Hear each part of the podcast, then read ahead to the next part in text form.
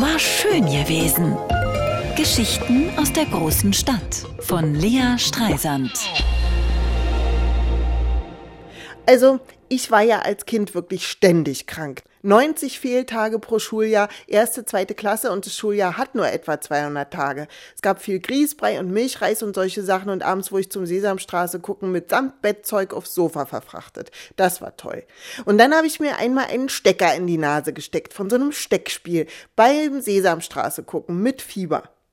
Meine Mutter war gerade einkaufen, es war Winter, stockduster, arschkalt und ich hatte den Stecker in der Nase. Wir wohnten damals im vierten Stock, aber sie hörte mich schon brüllen, als sie unten zur Haustür reinkam.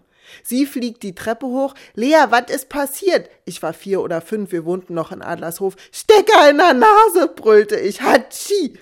Es gibt da, wo das Nasenbein anfängt, an der äußeren Nasenscheidewand, also hinten rechts und links, so Vertiefungen, die sind wie gemacht für kleine Gegenstände.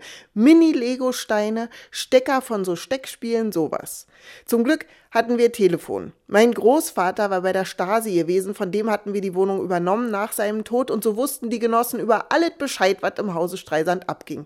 Einen Krankenwagen bekamen wir natürlich trotzdem nicht und ein Taxi auch nicht und meine Mutter hatte keinen Führerschein und dann kam Mamas Freundin Thea vorbei, die hatte ihren Trabi an dem Tag gerade mit Enteiser behandelt, weswegen die Scheiben ständig von innen beschlugen und wir alle die ganze Zeit wischen mussten und Glatteis war auch auf den Straßen und dann saßen wir in der Notaufnahme auf dem Gang gegenüber einer Frau, die hatte eine Fischgräte quer im Hals. Und ich weiß noch, dass ich die Frau die ganze Zeit fasziniert anstarrte, weil ich nicht verpassen wollte, wie sie stirbt, weil ich doch wusste, dass man an Fischgräten sterben kann. Schließlich waren wir an der Reihe und ein Arzt im weißen Kittel kam in einem weißen Raum mit einem sehr großen Metallgegenstand auf mich zu, den er mir in die Nase stecken wollte und dann weiß ich nichts mehr. Vielleicht wurde ich ohnmächtig. Heute habe ich jedenfalls keinen Stecker mehr in der Nase. War schön gewesen. Geschichten aus der großen Stadt von Lea Streisand. Immer montags neu im schönen Morgen und jederzeit auf radio1.de.